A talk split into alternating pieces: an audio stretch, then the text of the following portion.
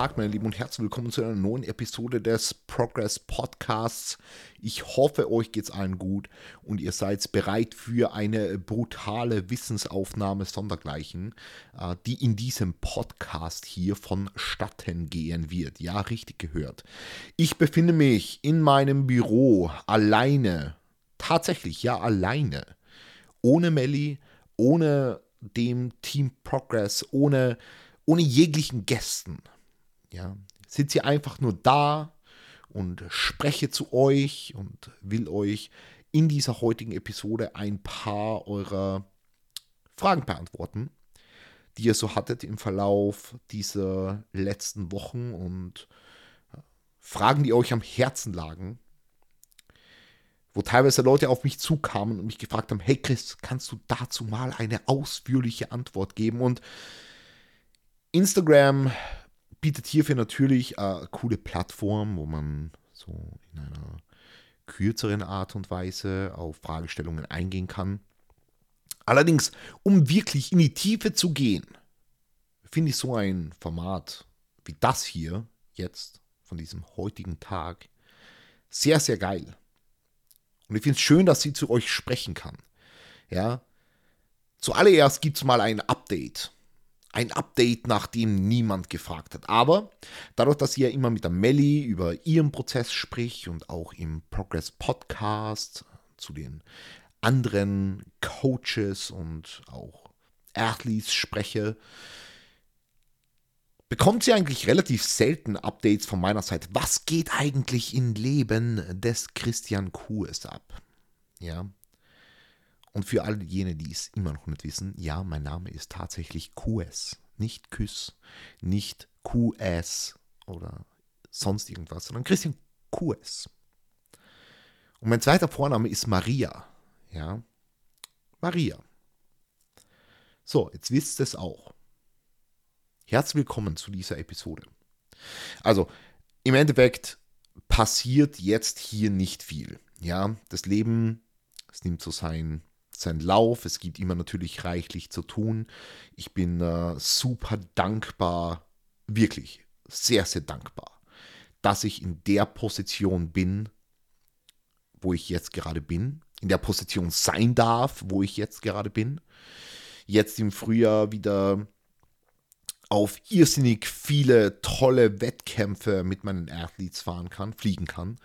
Äh, steht ja nicht nur hier ähm, das Fahren im Raum, sondern es geht in die UK, es geht nach Spanien, wahrscheinlich sogar mehrere Male, es geht äh, nach Deutschland natürlich wieder und, und, und. Also es steht hier sehr viel cooler Kram am Programm. Und wie gesagt, dafür bin ich einfach unfassbar dankbar. Das kann man sich gar nicht vorstellen. Dieses Maß an Dankbarkeit, das ich hier empfinde, wenn ich daran denke, was ich aufgebaut habe ja, und da kann ich mir auch mal selber auf die Schulter klopfen. Ja, bin äh, sehr, sehr stolz, dass ich jetzt mit so viel tollen, so vielen tollen Coaches zusammenarbeite im Team Progress. Äh, und by the way, äh, wir werden jetzt auch verstärkt. Wir werden jetzt verstärkt. Es wird ein neuer Coach, eine, eine Coachin, wenn man so will, das Team verstärken für vor allem Frauen die in Form kommen wollen, die äh, Muskulatur aufbauen wollen, die eben abnehmen wollen, die sich wohler fühlen wollen in ihrem Körper, ja. Und diese Person wird wahrscheinlich Mitte bis Ende Februar dazustoßen. Und ich freue mich drauf. Ich freue mich richtig drauf, ja. Äh, mein Ziel ist es, qualitativ hochwertiges Coaching mit den Besten der Besten für alle Leute zugänglich zu machen. Und dieses Ziel wird weiter in die Tat umgesetzt. Und zwar Woche für Woche, Monat für Monat. Ja, ähm, diese Person ist auch äh, Spezialistin dafür, wenn es darum geht, am Essverhalten auch unter anderem zu arbeiten. Äh, und es, nein, es ist nicht die Melli. Die Melli beginnt jetzt nicht mehr aus heiterem Himmel zu coachen. An die Melli leite ich alle Leute, alle Coaches weiter, die daran interessiert sind, äh, ihr ihr Marketing zu verbessern und die, die ersten Kunden und Kundinnen zu gewinnen. By the way, haben wir mit der Melli auch äh, vor kurzem auf Lift the Standard, das ist unsere Bildungsplattform, unsere Member-Site, äh, letztens einen Livestream gemacht, der war eineinhalb Stunden lang zum Thema, wie baut man eigentlich ein Coaching-Business im Jahre 2024 auf? Ist nicht mehr so einfach wie 2017, als ich angefangen habe zu coachen. Ja, wenig, wenig anders. Ja, muss man präsenter sein, man muss sein Wissen teilen, aber ähm, natürlich auch die Leute wissen lassen, dass man coacht. Und all das erfährt ihr in diesem LTS Live QA.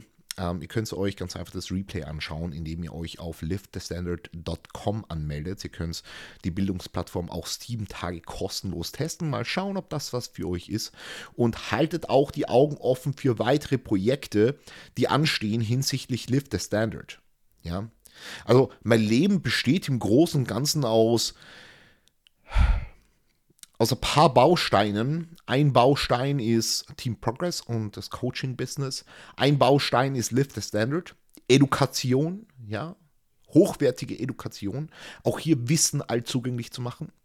Ein dritter Baustein wäre dann so diese, dieser, dieser Influencer-Bereich, obwohl ich mich hier überhaupt nicht als Influencer bezeichne, sondern ich bin vielmehr ein Coach, der halt sein Wissen teilt und versucht, mit hochwertigem Content hier zu punkten und Aufmerksamkeit zu erzeugen und äh, parallel dazu vielleicht irgendwo Nebeneinnahmen zu erzielen über Kooperationen wie ESN oder OAs, äh, von denen äh, ich übrigens begeistert bin, weil sonst will ich äh, die Kooperationen nicht machen. So sind Firmen, hinter denen ich stehen kann. Firmen, hinter denen ich meine Hand ins Feuer lege, weil, wie ihr seht, oder vielleicht auch nicht, weil ich weiß nicht, ob ich den Podcast jetzt mit Video mache.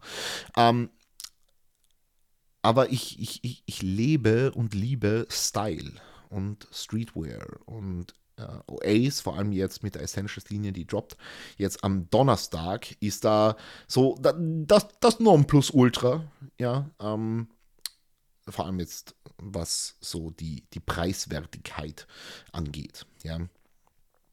Also ich weiß nicht, ob euch das Thema Streetwear sonst interessiert und dass ich mit euch so meine liebsten Street, Streetwear-Brands äh, teile. Ich glaube nicht. Ich glaube, ich glaub, heute, heute, heute wird es zum Bodybuilding gehen, mal ausnahmsweise. Ja. Ähm, aber gut, also das, das ist so, das, das sind so die Bausteine meines Lebens. Ja. Und natürlich äh, nicht zu vergessen mein eigenes äh, Athletendasein, ja, ähm, das ja auch äh, ganz gut Fahrt aufnimmt, befinde mich derzeit bei 110 Kilogramm, äh, befinde mich in der Woche, ich weiß es ehrlich gesagt gar nicht, 16 der Offseason, 14, 16, irgend sowas um den Dreh. Kalorien sind derzeit jetzt bei äh, roundabout 4400, glaube ich, äh, mit knapp mehr als 600 Gramm Kohlenhydraten. Äh, befinde mich derzeit auch gerade in einer, also der, der, Christian Glüß, ja, der Christian Glüß aus einer fiktiven Welt befindet sich derzeit bei ähm, Peak, Peak Load, was jetzt, wie gesagt, in einer fiktiven Welt Androgene angeht. Ähm, und ist demnach am Wachsen. Ja, Christian Glüß macht äh, Fortschritt. Ja, macht Fortschritt. Und zwar auf regelmäßiger Basis. Und da ist Christian Glüß auch sehr dankbar dafür. Ich habe gerade letztens mit ihm gesprochen. Ähm, ist übrigens echt ein sehr, sehr lustiger Typ, ja. Und ist auch ein guter Coach. Äh, nicht, nur, nicht nur ein guter Coach, sondern ist wirklich grenzgenial. Riesenfan. Also wenn ich mich von jemandem coachen lassen würde, dann wäre es der Christian Glüß. Ja, cooler Typ eigentlich. Gut, jetzt äh, werden wir mal wieder ein wenig ernsthafter. Ja, also Fortschritt ist derzeit wirklich auf allen Ebenen immens. Ähm, die Tage laufen nur gerade sehr routiniert ab und sehr, wie soll ich sagen, von selber einfach. Es ist, die, die Tage vergehen so unfassbar schnell. Ja, Stunde für Stunde, Tag für Tag. Es vergeht einfach so schnell. Es gibt so viel Dinge zu tun auf eine positive Art und Weise. Also ich bin sehr dankbar dafür, so viele Dinge zu tun und es, es, es, es, es rennt einfach, es rennt einfach dahin. Ja. Und wie gesagt, ich bin eh sehr, sehr dankbar dafür. Unfassbar dankbar. Aber ähm, es ist gerade einfach, es ist gerade einfach super geil, super geil viel. And I love it. Ja.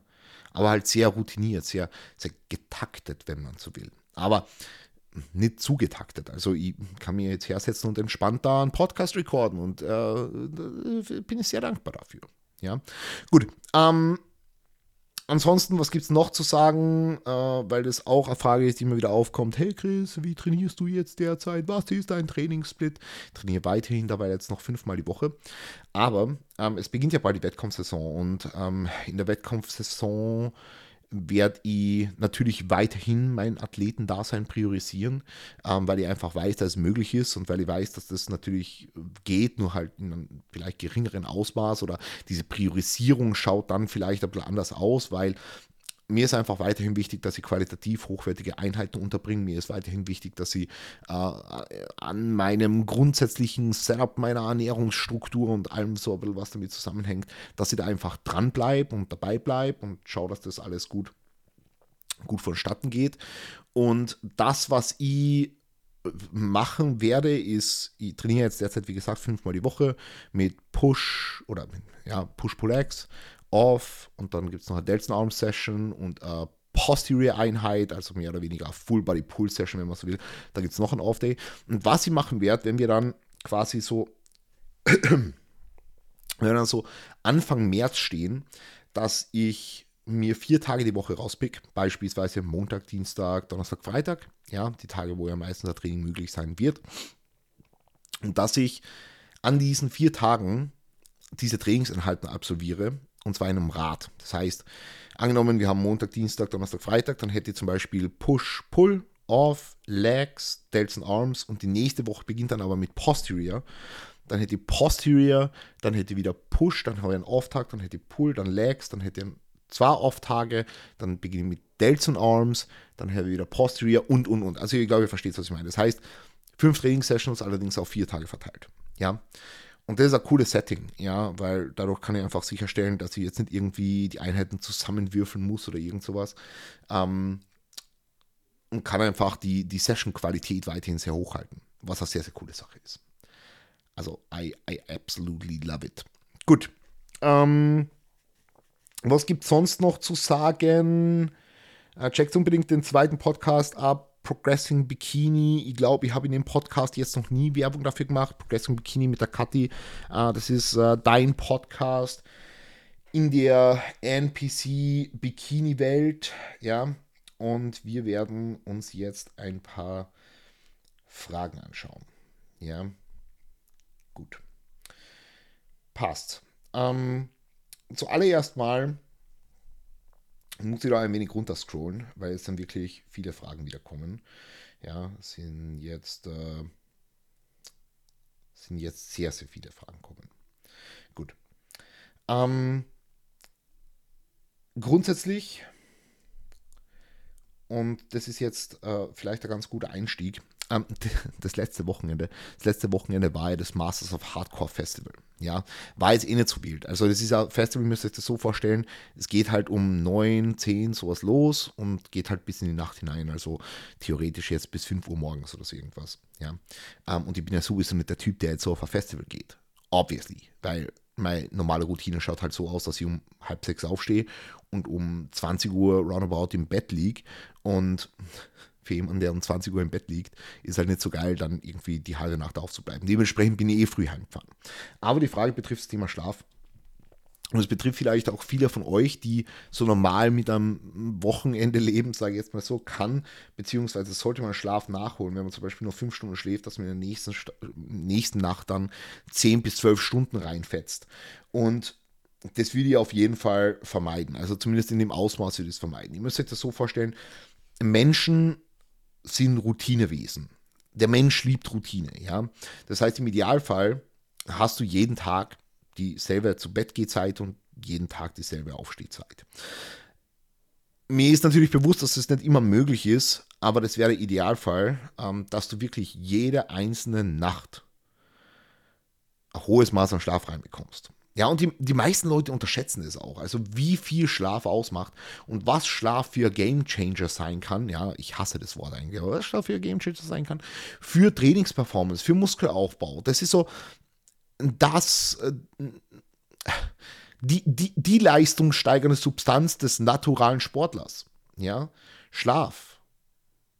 Jetzt können wir argumentieren und hergehen und sagen, okay, wenn ich eh leistungssteigernde Substanz konsumiere, nee, selbst dann musst du, musst du schauen, dass du genug schläfst. Vor allem dann, weil du ballerst dir was rein, um unterstützend zu wirken für den Gesamtprozess und solltest genug schlafen.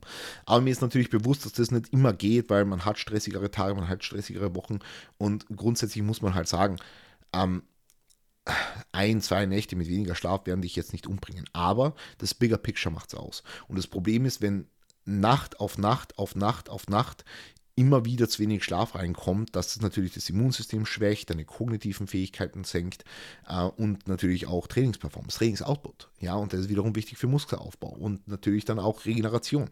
Ja, das heißt, du solltest dringend schauen, dass sowas nicht so oft vorkommt, dass du jetzt beispielsweise nur vier, fünf Stunden schläfst. Äh, du kannst am nächsten Tag so einen kleinen Nap machen, so 20, 30 Minuten, um einfach so ein subjektives Gefühl von etwas mehr Wachheit zu erzeugen. Allerdings würde ich nicht hergehen und dann am nächsten Tag irgendwie um vier schlafen gehen, sodass du möglichst viel Schlaf bekommst, sondern ähm, würde einfach schauen, dass du dann wieder zu deiner normalen Routine zurückkehrst mit vielleicht einer Stunde mehr Schlaf oder so. Ja, ähm, genau, also das, das vielleicht noch dazu. Ja. Äh, gut, dann eine Frage zum Thema Equipment. Ähm, Beuge und Presse mit SPD, Kniebandagen und auch erheblich mehr und stabiler als ohne bescheiße ich mich selber oder nützliches Equipment. Ähm, da muss ich jetzt ein bisschen ausholen. Also mein Trainingsstil hat sich ja über die Jahre, sage ich jetzt mal so, massiv weiterentwickelt. Also wir haben ja Trainingsvideos von YouTube damals noch kennen, von 2020, 2021, der weiß, dass ich mir jede Einheit massiv abgeschossen habe. Also ich habe ja eine Zeit lang auch mit Andi trainiert, das ist ein Kunde von mir und auch ein sehr, sehr guter Freund. Ähm, und da haben wir Beineinheiten rausgeballert. Das, das, das war absolute, absolute Zerstörung. Also dreieinhalb Stunden Vollgas. Äh, natürlich Belt und Sleeves und Riechsalz und Aufhypen und Anschreien und Herumschreien und, und grinden, grinden, grinden und Four-Straps und alles, was dazu gehört. Ja. Es hat man sicher viel gelehrt, aber ich würde trotzdem behaupten, dass die Art und Weise, wie ich jetzt gerade mein Training approache, wesentlich nachhaltiger ist und mir auch sehr viel mehr Muskelmasse bringt auf einer lokalen Ebene als das, wie ich damals trainiert habe. Weil ja, wir, wir leben in einer Welt, wo wir immer davon sprechen, du musst stärker werden und du musst das Logbuch schlagen und du willst natürlich so, so big und muscular werden wie nie zuvor. Und man neigt halt oft dazu, dass man das Training so, so auf ein Podest stellt und einfach, einfach sich komplett ans Ausschießt. Anstatt dass man einfach mal hergeht und denkt, wie ein Bodybuilder, der einen qualitativ hochwertigen Stimulus für Zielmuskulatur setzen will. Und genau das mache ich jetzt gerade. Das heißt, ich versuche eigentlich mit, blöd gesagt jetzt, mit so wenig Gewicht wie möglich den maximalen Output zu erzeugen ähm, für jetzt die Zielmuskulatur und versuche den Stimulus so hochwertig wie möglich zu gestalten, so standardisiert und so hochwertig wie möglich. Ich bescheiße mich nicht selbst. Die Form ist standardisiert, sehr kontrolliert, sehr, sehr langsam, aber trotzdem explosiv und versuche den Zielmuskel zum limitierenden Faktor zu machen in jeder einzelnen fucking Übung. In jeder einzelnen fucking Übung.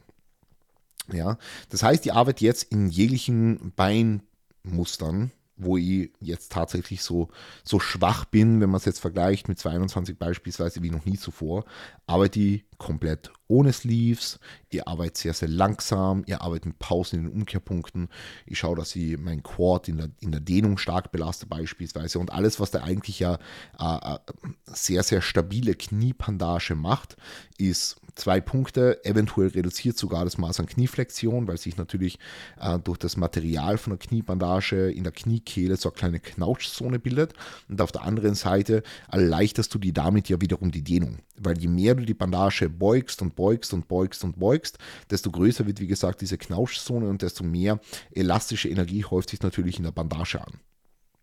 Und beim noch oben rausdrücken und die meisten Leute bouncen dann auch noch so richtig schön unten rein, ähm, entfaltest du diese elastische Energie, die da vor allem im unteren Umkehrpunkt der Dehnung, die wir oder die, die wir nutzen wollen, weil wir wissen, wie wichtig die Dehnung ist für jetzt den Aufbau von Muskulatur und für das Setzen eines hochwertigen Stimulus. Natürlich auch immer äh, teilweise muskelgruppenspezifisch, weil es gibt zu jeder einzelnen Muskelgruppe hierfür Evidenz.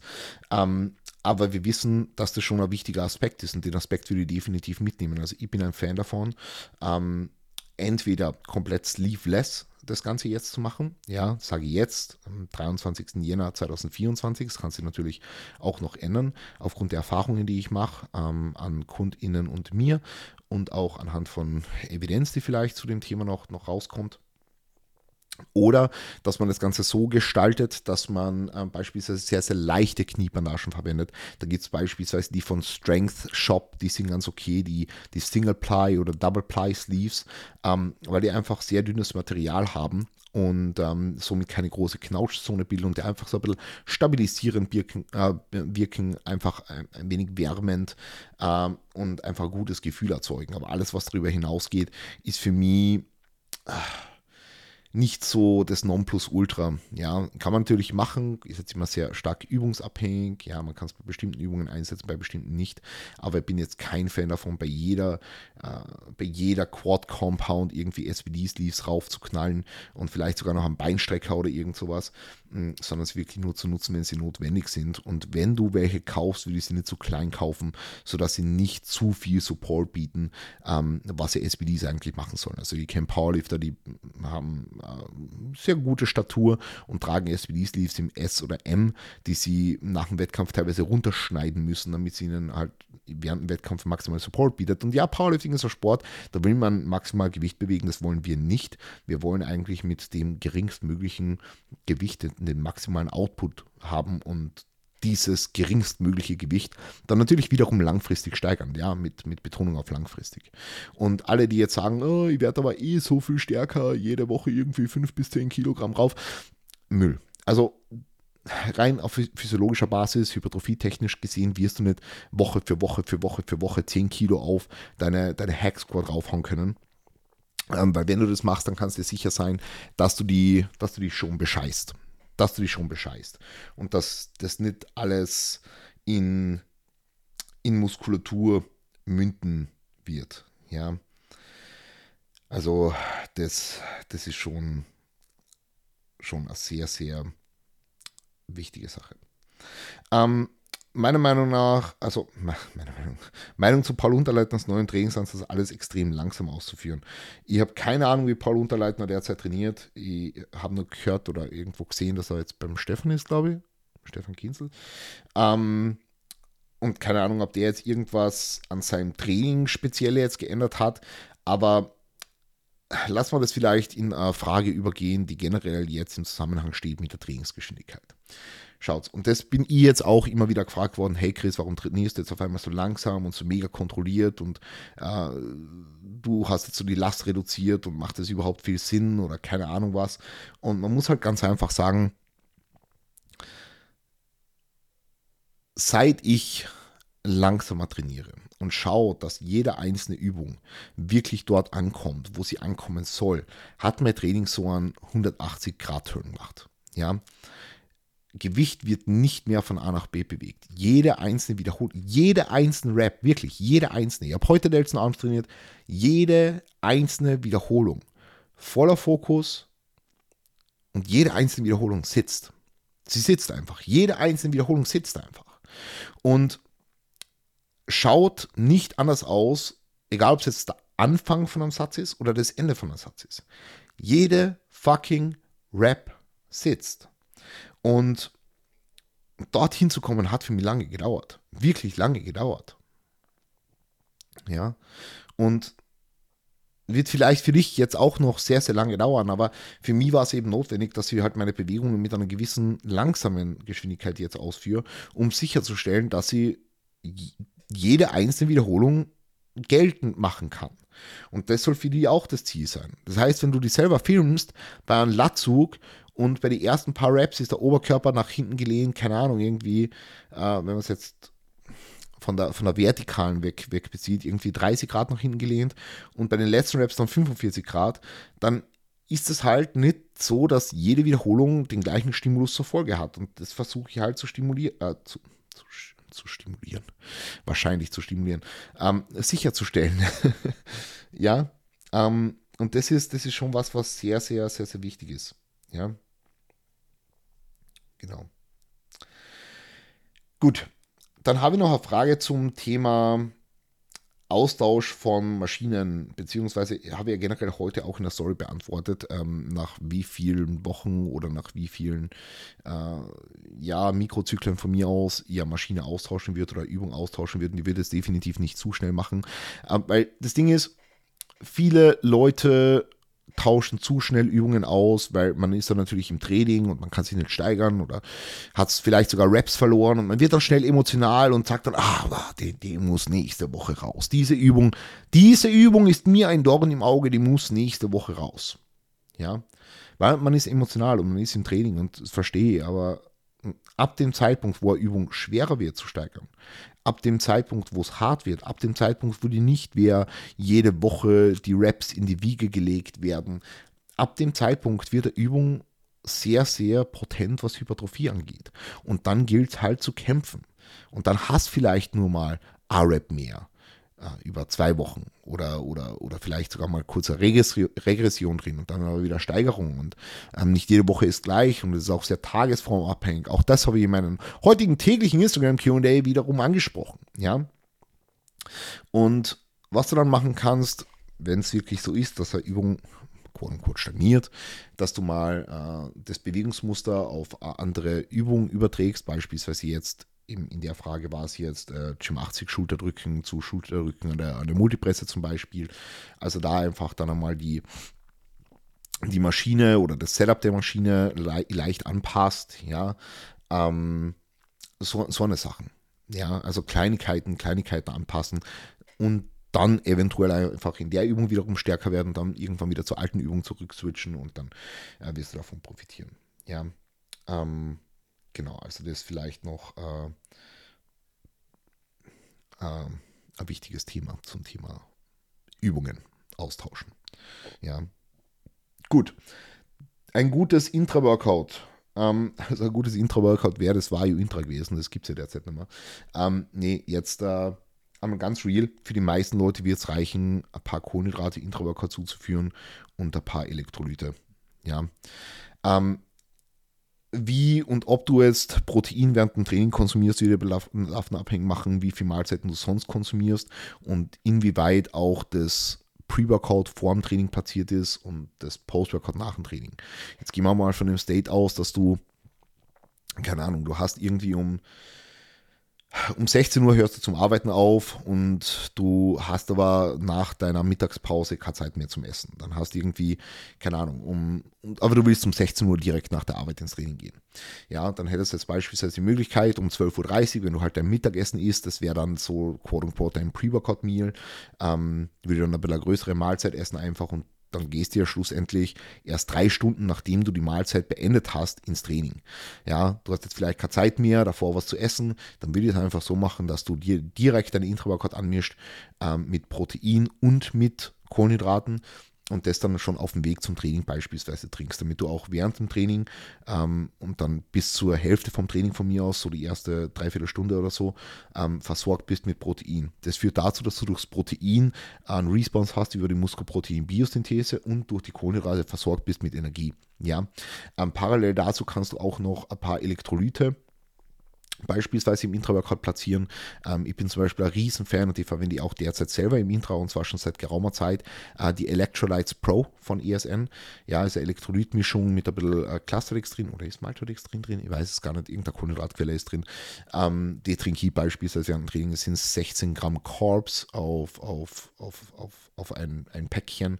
Ähm, und das 16 Gramm Carbs reichen mir persönlich beispielsweise vollkommen einfach nur ein bisschen für den Geschmack und ähm, so ein bisschen diesen, diesen Taste von einem Intro zu haben, weil Energie habe ich sowieso, weil ich gehe zum Beispiel eineinhalb Stunden ähm, nach dem, nach dem Pre-Workout gehe trainieren. Ja, und da brauche ich jetzt auch keine Proteine, weil bis ich wieder daheim bin, sind drei Stunden sowas vergangen ähm, oder vielleicht auch dreieinhalb und dann ist sie halt die nächste Mahlzeit. Also ist not that big of a deal.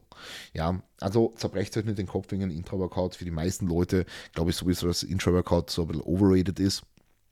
Allerdings hilft es vielen vom Kopf her einfach dann besser performen zu können. Ja, und wie gesagt, Elektrolyte plus Kohlenhydratquelle plus eventueller Proteinquelle, ähm, das würde ich so als, als das ansehen, was wahrscheinlich, wahrscheinlich Sinn macht. Ja, gut. Ähm, dann vielleicht noch A, letzte Frage, aber die habe ich heute in der Story schon in Kurzfassung beantwortet zum Thema Free Meals. Also wie schafft man es eigentlich, Free Meals in den Alltag zu integrieren, ohne dass man jetzt äh, sein, sein Progress im Rahmen von einer Off-Season beispielsweise sabotiert oder vielleicht sogar im Rahmen einer Diät. Also das Ding ist, wir setzen uns alle mit Ernährung auseinander. Wir wissen alle, was Kohlenhydrate sind, was Proteine sind, was Fette sind und wir wissen, ähm, dass auch Free Meals genau diese Makronährstoffe haben und aus diesen zusammengesetzt sind, nur halt ein bisschen mehr Kalorien. Free Meals sind im Grunde genommen ungetrackte Mahlzeiten oder, oder freie Mahlzeiten, wenn man so will, die man einfach anstatt von einer normalen Mahlzeit, die man halt sonst essen würde, in seinen Alltag integriert und damit wahrscheinlich seine Kalorien im Sinne vom Kalorienziel etwas überschießt. So. Ähm, jetzt gehen Leute her und missbrauchen, muss man schon fast sagen, diese Free Meals dafür, dass äh, eine Mahlzeit gegessen wird, die dann besteht aus einer Vorspeise und dann einer fetten Familienpizza und danach noch einer Nachspeise. Ja, das ist kein Free Meal. Das ist ein Ultra-Cheat, der nicht, nicht zu der, der Verwirklichung deiner Zielen beiträgt. Also ein bisschen ein gesunder Hausverstand gehört auch zu der Umsetzung von Free Meals dazu. Ja, ähm, dann gibt es Leute, die wissen, was ein Free Meal ist, die wissen, okay, sie gehen jetzt essen, genießen im Rahmen von einer sozialen Occasion so dieses eine Free Meal, ähm, sind vielleicht ein bisschen mit den Kalorien drüber, aber jetzt not that big of a deal. Also selbst wenn du irgendwie 500, 600 Kalorien drüber bist, was macht das aus, wenn du das einmal die Woche machst beispielsweise? Ja, natürlich, wie gesagt, gehört das immer sinnvoll integriert. Die Free Meal Frequenz und die Free Meal Größe gehört individuell einfach besprochen. Ja, wenn das Ziel Bodybuilding ist, vor allem wenn das Ziel Competitive Bodybuilding ist, dann ist natürlich da die Zielsetzung trotzdem trotzdem eine, die nicht irrelevant ist. Ja.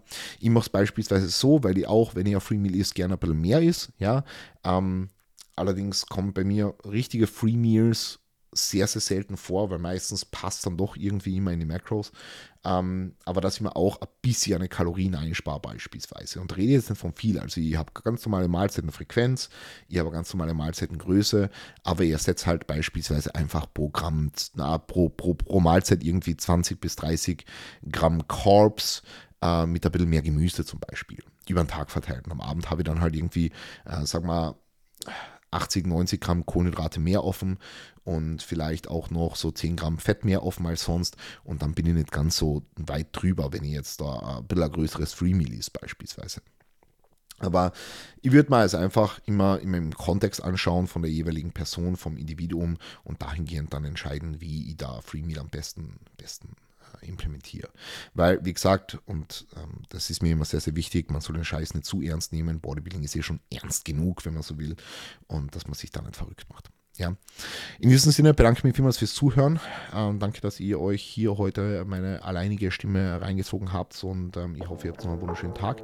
Ich hoffe, ihr gebt Gas, ihr passt auf euch auf, ihr verrückt eure Träume, ihr greift und Wir sehen uns hören uns in der nächsten Podcast-Episode. Bis bald. Peace und gute Nacht. Thank you.